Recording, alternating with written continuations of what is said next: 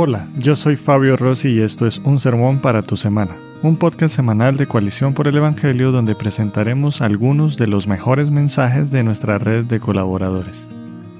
Los avances de la tecnología, los teléfonos inteligentes y las redes sociales han tenido un impacto sin precedentes en la sociedad. Vivimos en un mundo que siempre va deprisa y que nos seduce para estar conectados todo el tiempo. De hecho, nos enorgullecemos de ser multitasking y de mantenernos ocupados cada minuto. En este sermón, el pastor Sergio Villanueva nos recuerda a la luz de Marcos capítulo 6 la gran importancia de cultivar un ritmo saludable de reposo y descanso. Escuchemos. Porque nosotros necesitamos tomar un tiempo para meditar en lo que es el descanso y el, y el reposo. ¿Por qué nosotros ir a un pasaje como este?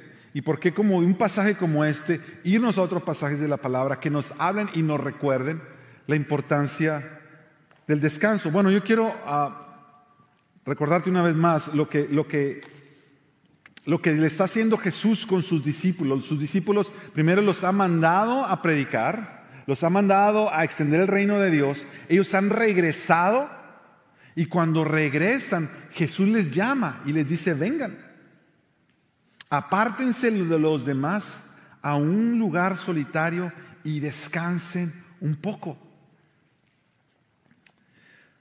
Y estas palabras de Jesús, descansen un poco, tomen un tiempo para reposar, tomen un tiempo para descansar. Mi hermano y mi hermana, yo creo que tan importante eran para los discípulos en aquel momento después de, cumplir la obra que Él les había mandado que hicieran, y Él los trae a descansar, como son de importantes para nosotros sus discípulos hoy.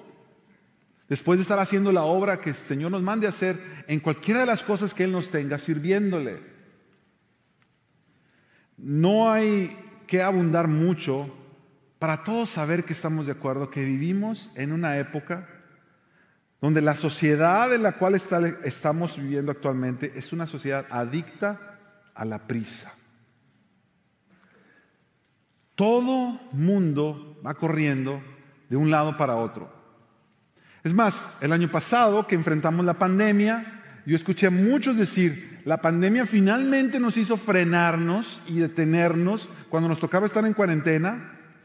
Y escuché a algunos decir, que podamos aprender de esto y aprender que necesitamos también tomar nuestro tiempo y no estar siempre en el corre y corre.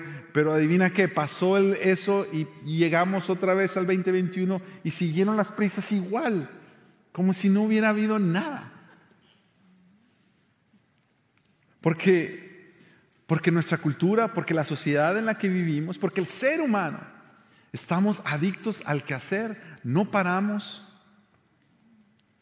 es más, vivimos en una sociedad donde palabras que se han inventado, porque se han inventado en esta generación, por ejemplo, multitasking. Multitasking, que significa hacer muchas cosas a la misma vez.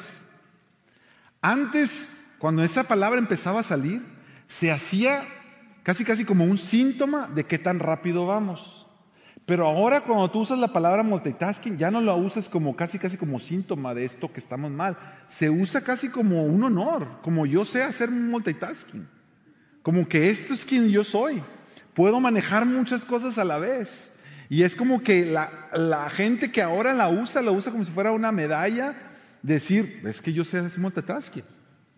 Y como que hasta nos enorgullecemos de decir que nosotros hemos aprendido a hacer mil cosas a la vez. Porque la tecnología obviamente nos ha alimentado más esta hambre por la prisa. Vivimos en un tiempo donde hay una necesidad exagerada de estar conectados. Mira, yo estaba meditando en eso y esta, toda esta semana que he estado meditando y he estado leyendo y el Señor ha estado trayendo tanta convicción a, a mi corazón. Porque mira, en mi mente y en mi corazón, yo digo que lo que controla mi vida es esto. Pero cuando lo pienso en la práctica, lo que controla mi vida es esto. No puedo estar un momento sin dejar de estar conectado. Es más, esta semana que estuve meditando acerca de esto y estuve tratando de hacer unos ejercicios, dije, ok, voy a dejar de mirar el teléfono cuando me despierto en la mañana. ¿Sabes cuántos días pude? Uno. Y al otro día dije, no, es que tengo que ver si me está mandando un texto de, la iglesia. Eh, y uno siempre tiene razones por las cuales estar. Y mira, uno, tú sabes que una adicción es una adicción, primero, cuando la persona dice, no, yo no estoy adicto. Esa es la primera señal de saber que alguien es adicto. La segunda, cuando dices, yo puedo controlar eso cuando yo quiera.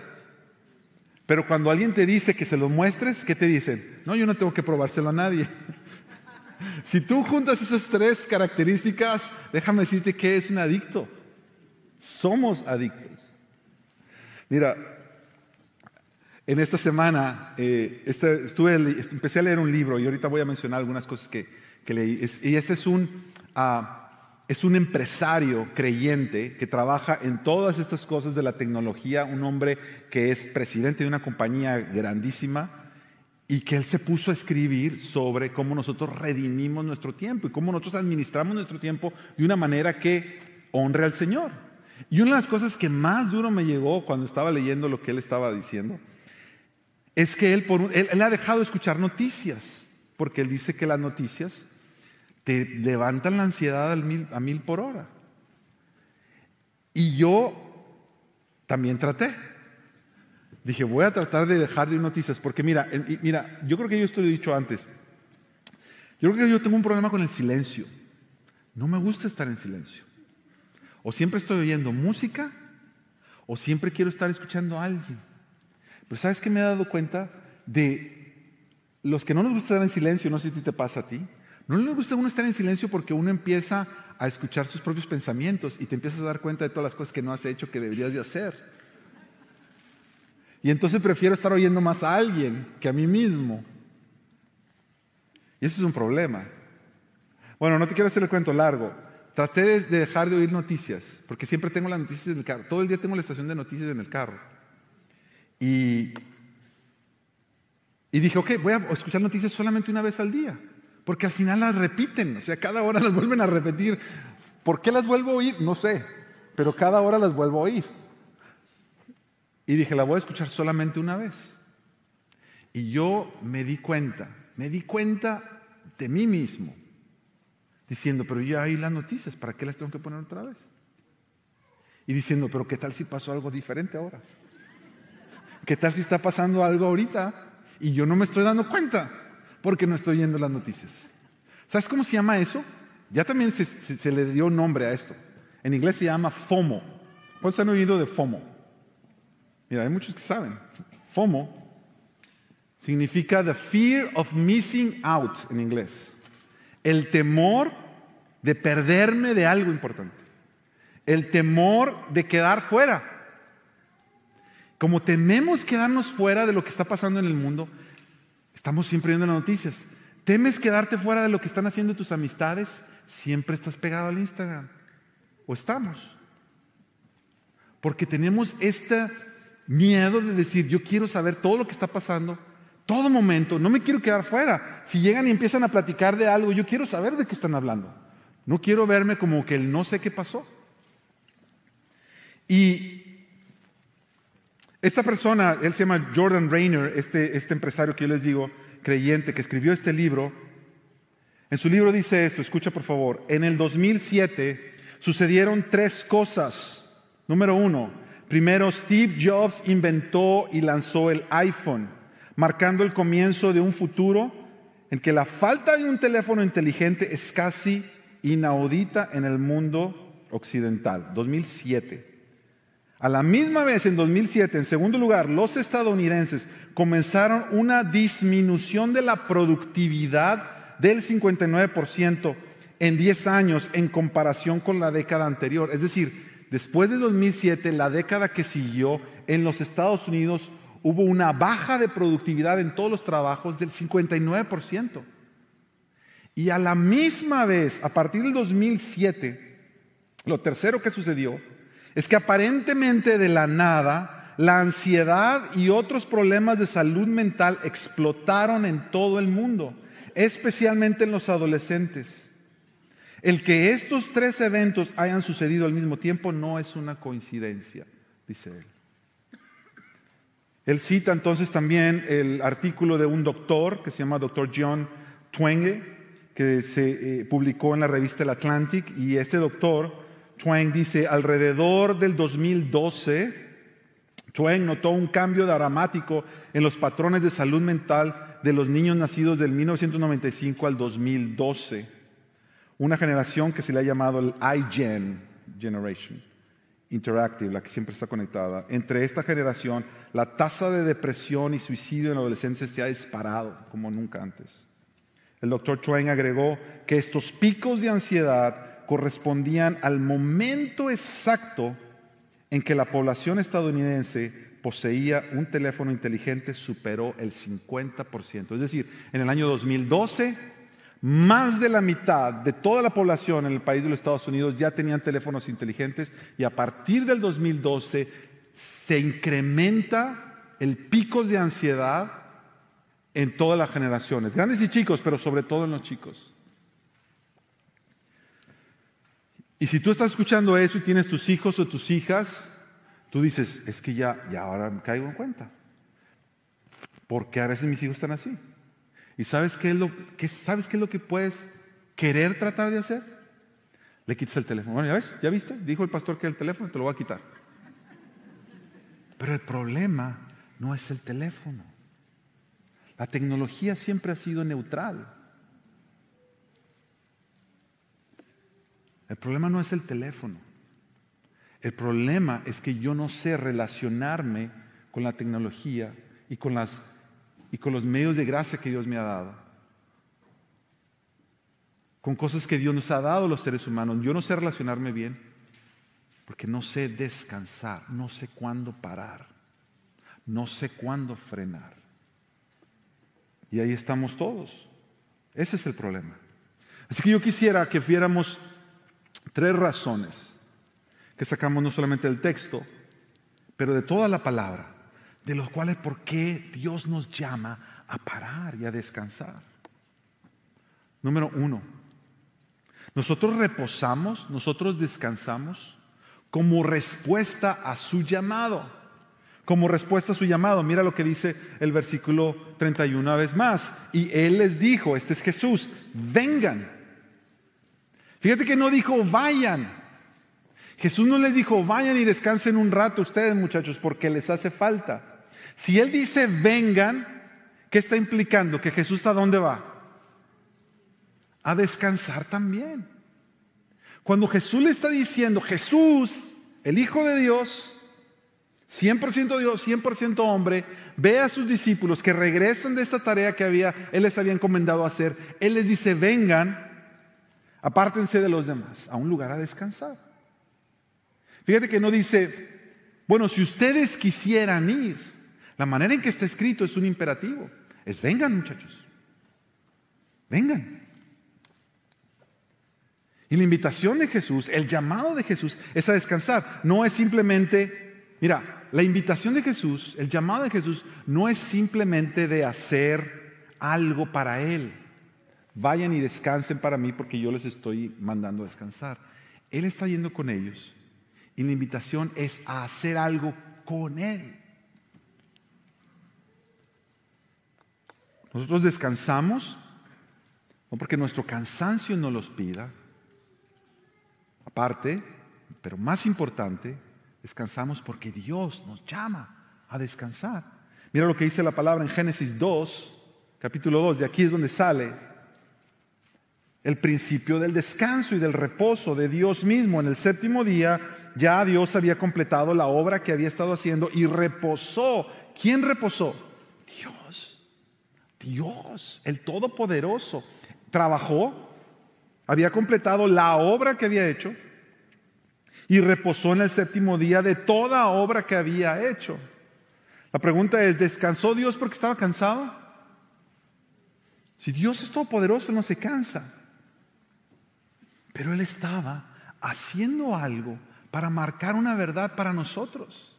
Mira el próximo versículo, el verso 3 del mismo capítulo. Dios bendijo el séptimo día y lo santificó porque en él reposó de toda la obra que él había creado y había hecho. Después de que él ha hecho todo lo que ha hecho, después de que él cumple el trabajo que él mismo se había propuesto hacer, él reposa. Así como los discípulos, después de que habían ido a cumplir la obra que Jesús les había mandado, Jesús les dice, vengan, vamos a descansar. Ahora, en este pasaje, en Génesis 2, es cuando Dios instituye el día de reposo. El reposo como un mandamiento para el pueblo de Dios. Y ahora pudiéramos tomar un buen tiempo hablando de qué significa el día de reposo, porque nuestros corazones, así como son, rápidos se tratan de ir por las tangentes, rápidos empiezan a ir por las ramas, y para evadir el que yo no estoy reposando como Dios quiere que repose, la pregunta que empieza, bueno, entonces sí debemos de guardar el, el, día de reposo, ¿cuál es, pastor? ¿El sábado o el domingo? Y nos empezamos a ir por otro lado. Que no está mal, porque la Biblia nos enseña eso. Por mucho tiempo el pueblo de Dios guardó el sábado como el día de reposo, Después los cristianos empezaron a guardar el domingo porque el domingo fue el día que Jesús resucitó. Y no vamos a meternos mucho a hablar en eso, aunque necesitamos estudiarlo con más tiempo después, porque necesitamos llegar a esto no solamente como algo que ahí Dios nos mandó que hiciéramos, sino como una invitación de Dios. Dios nos puso un reloj interno adentro de nosotros. Y Él, en ese reloj donde nosotros trabajamos, trabajamos, él dice, cuando llegues, un día de la semana vas a parar y vas a descansar. Y Dios bendice ese acto de parar y descansar. Mira lo que estoy diciendo. Dios bendice el acto de parar y descansar. Hay algunos aquí que dicen, ya están haciéndose, ya están repasando su calendario en su mente y dicen, no, pastor, pero es que usted no sabe las cosas que yo tengo que hacer. Todos los trabajos que tengo que cumplir. Mi familia que depende de mí. Yo lo sé. Vivimos en una sociedad así. Yo entiendo que las, las labores son muchas. Yo te estoy leyendo lo que dice la Biblia. Dios mismo bendice cuando tú paras y descansas. Y si Dios mismo lo bendice, ¿quiénes somos nosotros para decirle yo no lo necesito?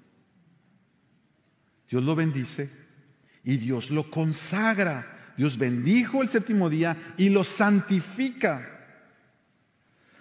Y cuando Dios instituye este, este día, de, este tiempo de descansar, vamos a llamarle tiempo, porque después, para no caer ahorita, ¿sí cuál día? El tiempo de reposo, el tiempo de descansar. Dios hace dos cosas. Cuando lo bendice, lo que Él está haciendo es que nos está llamando a detenernos, a pararnos, a frenar todo, a descansar y, y como que el reloj interno se resetee, como que otra vez, de ser, otra vez, vamos a empezar. Nosotros no estamos creados como para darle, darle, darle, darle, sin parar infinitamente. Si nosotros trabajamos, descansamos, trabajamos, descansamos. Así nos creó el Señor. Y no solamente lo bendijo, pero como decimos ya, lo leímos ya, lo santificó. Es decir, no es parar simplemente por parar. No es hacer nada simplemente por hacer nada. Hacer nada puede ser parte del reposo. Entretenernos puede ser parte del reposo, aunque entretener no, es necesariamente sinónimo, entretenimiento y diversión no necesariamente son sinónimos de reposo. Porque tú y yo podemos estar entretenimiento, entre entretenimiento, entretenimiento y no descansamos. Ahora no significa que el entretenimiento y la diversión están fuera del día de reposo. No, no, no, no. Mira, nosotros hemos enseñado aquí en la iglesia que cuando Dios crea la vida, no la crea en dos mundos, todo lo espiritual y todo lo que es mundano o terrenal. Cuando Dios crea, lo hace todo. Así que tú puedes reposar meditando en Dios, consagrando tu día a Dios, pasando un tiempo con Dios, disfrutando a tu familia, saliendo a pasear, tomando un tiempo donde no estás haciendo nada, simplemente descansas, duermes Ninguno de esos es más espiritual que la otra. Todos son igualmente espiritual porque Dios les mandó a hacer todo eso en el día de reposo. Es que tu alma se goce en Dios. Ese es el día de reposo. Tu alma se goce en Dios, en la vida que nos ha dado. en que podemos mirar atrás y decir, trabajamos duro, en la familia que nos ha dado, en nuestras amistades, en la iglesia, en lo que el Señor nos ha dado, tu alma se goza, para y descansa. Es el llamado de Dios. Y porque Dios santificó el día de reposo, número dos, nosotros reposamos, número dos, como consagración de nuestras vidas. ¿Sí? Reposar, tú y yo descansamos y paramos no solamente porque Él nos llama a hacerlo, sí, eso de ahí sale, debe ser el fundamento de todo. Nosotros no solo descansamos para sacar los beneficios, descansamos porque Él nos llama. Tú lo haces como un acto de oración, Él nos llama. Y segundo, al hacerlo, nosotros nos estamos consagrando una vez más a Él. Mira lo que dice regresando el 31 una vez más. ¿Tengo el 631? No. Ok, vámonos a este. El, el 631 que leímos hace rato, cuando dice que Jesús les dice, vengan y descansen un poco, les dice que había muchos que iban y venían, muchos que iban y venían. Y ellos no tenían ni tiempo ni siquiera para comer. Es decir, la gente siempre iba a ir y siempre iba a venir. La gente que no conoce a Dios, no sabe cómo descansar y no puede vivir este mandamiento como Dios quiere que lo vivan. Es decir, la gente nunca te va a llevar a que descanses. La cultura nunca te va a invitar a que descanses, porque eso no sale de la cultura, eso no sale de la sociedad. Eso tiene que venir de Dios. Y cuando tú y yo lo hacemos, lo hacemos como respuesta a su llamado y lo hacemos para consagrar nuestras vidas. Mira lo que dice ahora sí el Salmo 95, versos 6 al 11. Vengan, muy parecido a lo que Jesús decía en Marcos 6, vengan, adoremos y postrémonos, doblemos la rodilla ante el Señor nuestro Hacedor, porque Él es nuestro Dios y nosotros el pueblo de su prado y las ovejas de su mano. Si ustedes oyen su voz, si ustedes oyen su voz, no endurezcan su corazón, como en Meriba, como en el día de Masá en el desierto, cuando me tentaron sus padres, me pusieron a prueba, aunque habían visto mi obra por 40 años, me repugnó aquella generación. Y dije, es un pueblo que se desvía en su corazón y no conocen mis caminos. Este es Dios hablando de su pueblo. Por tanto, juré en mi ira, ciertamente no entrarán en mi reposo. Te explico lo que está pasando. En el Salmo 95, el salmista está escribiendo una historia que sucedió en números. Y en números lo que nosotros vemos es al pueblo de Dios, cuando van en el desierto, empiezan a quejarse, empiezan a pedir comida y a quejarse y a decir que en Egipto ellos comían mejor, que en Egipto ellos tenían mejores, mejor vida que en el desierto, que la vida que Dios les había sacado a vivir. No estaban poniendo sus ojos en la tierra prometida, que era el reposo que Dios les había, eh, eh, les había prometido. Ellos están mirando en lo que no tienen, en las carencias de su alrededor. Y con un corazón, dice el Salmo 95, malagradecido, empiezan a quejarse. Y por eso el salmista dice que no endurezca su corazón al pueblo. No hagan lo que ellos hicieron cuando me tentaron. ¿Tú sabes qué es cuando uno, cuando uno tienta a una autoridad? Una cosa es no hacer caso a una autoridad, pero otra cosa es tentar a la autoridad. Tentar la autoridad, ¿sabes qué es? Es si, ponemos si la autoridad estuviera allá, donde está el piano, y te está hablando tu autoridad, tu padre, tu madre, Dios, quien sea que es tu autoridad sobre tu vida, como los bebés. Imagínate que hay un bebé y la mamá o el papá le están diciendo, no te acerques a la orilla porque te puedes caer. Una cosa es que el bebé o el niño o la niña ni siquiera haga caso, o como que se haga el desentendido, y como que ande por aquí, como que, ah", y le están hablando, y le están hablando, y le están hablando, y se acerca y se acerca, y como que no escucha. Eso no es tentar. ¿Sabes qué es tentar? Tentar es voltear y que le digan, no hagas eso, y estar mirando para allá y hacer, no hagas eso. Eso es tentar. Tentar es, yo sé lo que me estás diciendo, pero no lo quiero hacer. En su cara, desafiando. Y el salmista en el Salmo 95 dice que el pecado del pueblo de Dios, el pecado del pueblo de Dios no era el pecado del, del pueblo que se quedó en Egipto. El pecado del pueblo de Dios fue aquellos que escucharon su voz, pero no la quisieron oír y quisieron seguir en sus propios caminos. Y se hicieron sordos, le tentaron a Dios, lo desafiaron en su cara. Y el Señor dice, si ustedes son así, ¿cómo los puedo dejar entrar en mi reposo? Porque el reposo no comienza con el dejar de hacer cosas externas.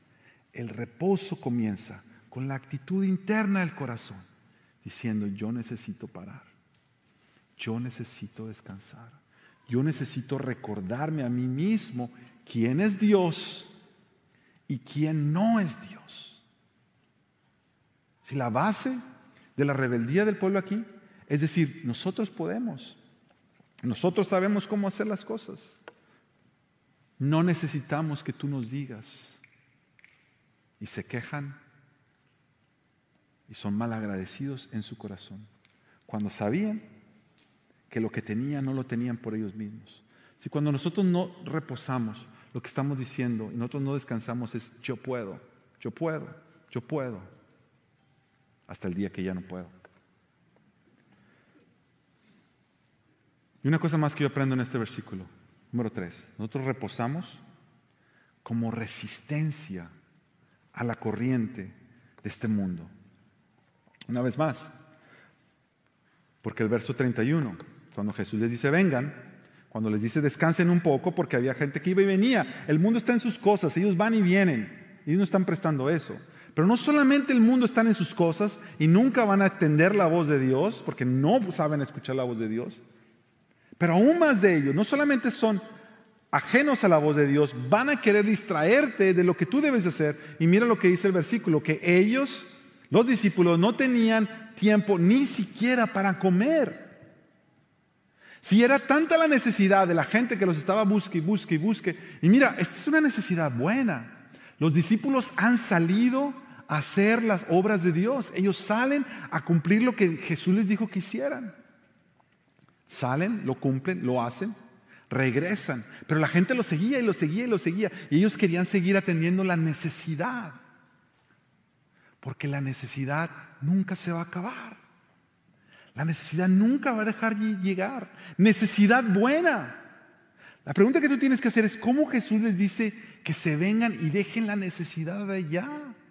¿Que Jesús no es el primero que quiere estar ahí para ver por la gente, para ayudar a la gente? Claro que sí. Pero Jesús sabe cuáles son nuestros límites. Y quiere enseñarle a los discípulos que aunque ellos están extendiendo el reino de Dios aquí, que aunque ellos tienen acceso al reino de Dios y a lo sobrenatural del reino de Dios, sus vidas todavía siguen teniendo un límite. Y aunque tú puedes decir, mira, no importa, yo, Dios me cuida, Dios me guarda, como algunos que van a mil por hora y no paran y no paran y no paran y no paran, y tú les dices, tienes que descansar. No, no, no, Dios me ayuda, Dios me bendice, Dios me cuida. Eso es verdad. Tú estás hablando de algo sobrenatural, la gracia de Dios sobre tu vida y la protección de Dios sobre tu vida. Pero la idea es que no, la, no es que la tomes así, sino que tú reconozcas tus límites. Que yo reconozca mis límites y diga, hay un momento en el cual la necesidad puede decirle, mira, esperen ahí, yo necesito descansar. Jesús mismo los saca porque ellos no tenían ni tiempo para comer. Mira, están descuidando algo esencial por atender la interminable necesidad de los demás. Ellos sin darse cuenta se están haciendo un daño. Hay algunos aquí que sin darnos cuenta nos estamos haciendo un daño con el ritmo de vida que llevamos, sin saber reposar en Dios y sin saber descansar en Él. Nos estamos haciendo un daño. Y después nos asombramos cuando nos empieza a venir la ansiedad que nunca habíamos experimentado antes. Siempre vamos a tener una razón justificable para no parar. Siempre. Tú, puedes traer, yo puedo traer y decir, es que mira, yo tengo que hacer. Y es cierto, siempre vamos a tener razones justificables para no ir a reposar. Lo que no nos estamos dando cuenta es que al hacer eso estamos siguiendo la corriente de este mundo. Así vive el mundo. Así vive el mundo. Los que no conocen a Dios. El mundo no sabe reposar verdaderamente porque no tiene acceso al reposo de Dios. El mundo no sabe reposar. El mundo sabe entretenerse. El mundo sabe divertirse a mil y seguir divirtiéndose al punto que el entretenimiento y la diversión y el placer del mundo te agota otra vez. Porque una vez más, el reposo comienza en tu corazón reconociendo quién es Dios y quién eres tú. Y abrazándolo a Él, gozando la vida que Dios te ha dado. Un libro de un autor que he estado siguiendo mucho últimamente, es un pastor, él se llama John Mark Comer, escribió un libro eh, que acaba de salir en español y se llama ah, Eliminando las prisas de la vida. Y en ese libro, él menciona a este otro autor, su boda, y este otro autor, este teólogo, escribe esto acerca de, del sábado. El sábado es como se le llamaba el día de reposo, el día, el tiempo en el que tú parabas para deleitarte en Dios. El sábado. El sábado ha sido olvidado en gran medida por la iglesia quien ha imitado sin ninguna autocrítica el ritmo de la sociedad occidental, es decir, estamos imitando al mundo. La sociedad occidental industrial y obsesionada con el éxito. El resultado, nuestras iglesias agotadas en activismo y exhaustas han fracasado en gran medida en integrar el día de reposo en la vida de sus fieles como un elemento vital del discipulado cristiano. No es que no amemos a Dios, amamos a Dios profundamente. Simplemente, simplemente ya no sabemos cómo pasar tiempo con Él. Nos hemos convertido tal vez en las personas más desgastadas emocionalmente, sobreexigidas psicológicamente y desnutridas espiritualmente en la historia de la humanidad. Porque la ironía más grande sería, la ironía más grande sería que se muere de hambre la persona que trabaja en el buffet. Esa sería la ironía más grande. Y la ironía más grande sería que se desgastaran a mil por hora hasta llevarse la ansiedad aquellos que viven en la casa del reposo. Yo no te estoy diciendo, iglesia, que yo sé cómo practicar esto. Nosotros mismos hemos hablado mucho de esto, los pastores, cómo nosotros empezamos a integrar estas disciplinas, estos llamados de Dios para nosotros en nuestra vida cristiana. Y lo que queremos hacer es invitarte, es decir, oremos y pidámosle al Señor cómo el Señor nos puede enseñar a vivir, a aplicar, a ponerlo en la vida práctica, estos, estos altos en nuestra vida hacia todas las cosas que el mundo siempre va a seguir exigiéndonos. Mira, yo recuerdo cuando era chico, ah, mi mamá, ella nos, nos, encaminó a mí y a mis hermanos, antes de que mi papá viniera al Señor, mi mamá es la que nos encamina a mis hermanos a mí en las cosas del Señor, y ella nos llevaba a la iglesia todos los domingos. Y yo me acuerdo que mi mamá me decía, los domingos no se hace tarea. Ella no dejaba que hiciéramos tarea los domingos, porque ella decía que el domingo era el día del Señor. Nosotros teníamos que hacer la tarea el viernes o el sábado, porque el domingo no se debía hacer nada. El domingo era para ir a la iglesia, adorar al Señor y descansar. ¿Sabes qué fue lo que pasó? Con el tiempo, yo fui aprendiendo más teología y dándome cuenta que si antes se guardaba el día de reposo y después se guardaba el domingo, los cristianos, y que el día de reposo, más que ser un día a día, porque Pablo menciona en Romanos que se peleaban los cristianos en aquellos tiempos por los días, cuál es el día que se debía de guardar, hoy todavía se siguen peleando por cuál es el día que se debe de guardar, y uno dice, bueno, es que el día de reposo nos apunta a algo mayor, que es Jesús, que es la verdad, pero en medio de eso, uno va dejando el principio a un lado y el cómo uno honra a Dios deteniéndonos de nuestras actividades. El escritor de Hebreos escribe en, el capítulo 3 y en el capítulo 4 a la iglesia, a la iglesia. Y en el capítulo 3 y en el capítulo 4 hace un recuento del Salmo 95 que leímos hace ratito. Y él le vuelve a decir a la iglesia, después de Jesús, a la iglesia neotestamentaria, le dice, hermanos, escuchen la voz del Señor. Lo mismo que el Salmo 95.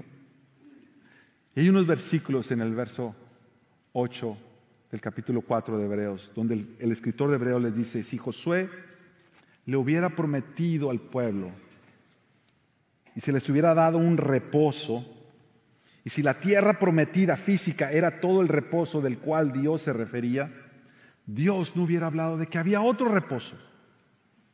El escritor entonces les dice, queda por tanto un reposo sagrado para el pueblo de Dios.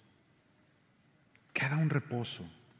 Pues el que ha entrado a ese reposo ha reposado de sus obras, así como Dios reposó de sus obras. Y Él les dice esto a los cristianos, esfuércense por entrar a ese reposo. Mira que parece tan contradictorio, esfuércense por reposar.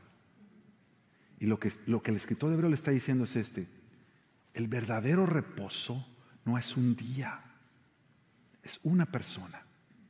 El verdadero reposo de Dios es Jesús.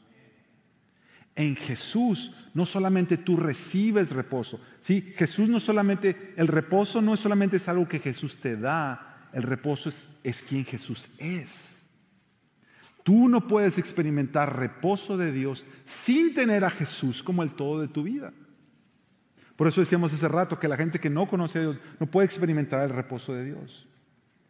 Jesús es entonces el que vive toda su vida cumpliendo la obra que Dios le mandó que cumpliera. Y en la cruz del Calvario, Él no encuentra reposo. Lo que encuentra es castigo y condenación. Y Él muere en la cruz del Calvario. Pero muere en la cruz del Calvario por todo el pecado del no escuchar la voz de Dios, por todo el pecado de tentar a Dios y decir, aunque Dios me diga que pare, yo no paro, yo le doy a mi vida. Muere por todo el pecado de creer que yo puedo con mi vida.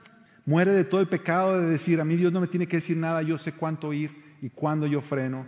Muere por todas nuestras desobediencias, por todas nuestras rebeldías. Muere por todas nuestras ansiedades, dice la palabra, y por todas nuestras enfermedades.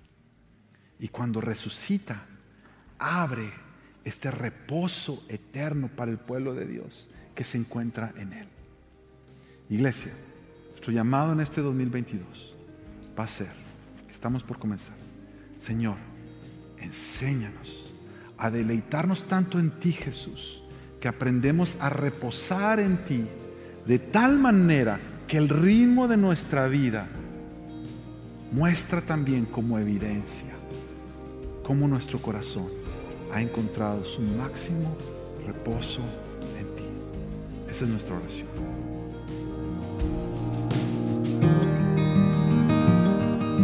Gracias por escuchar un sermón para tu semana. Si deseas más recursos como este, te invitamos a visitar nuestra página web coaliciónporelevangelio.org. Hasta la próxima.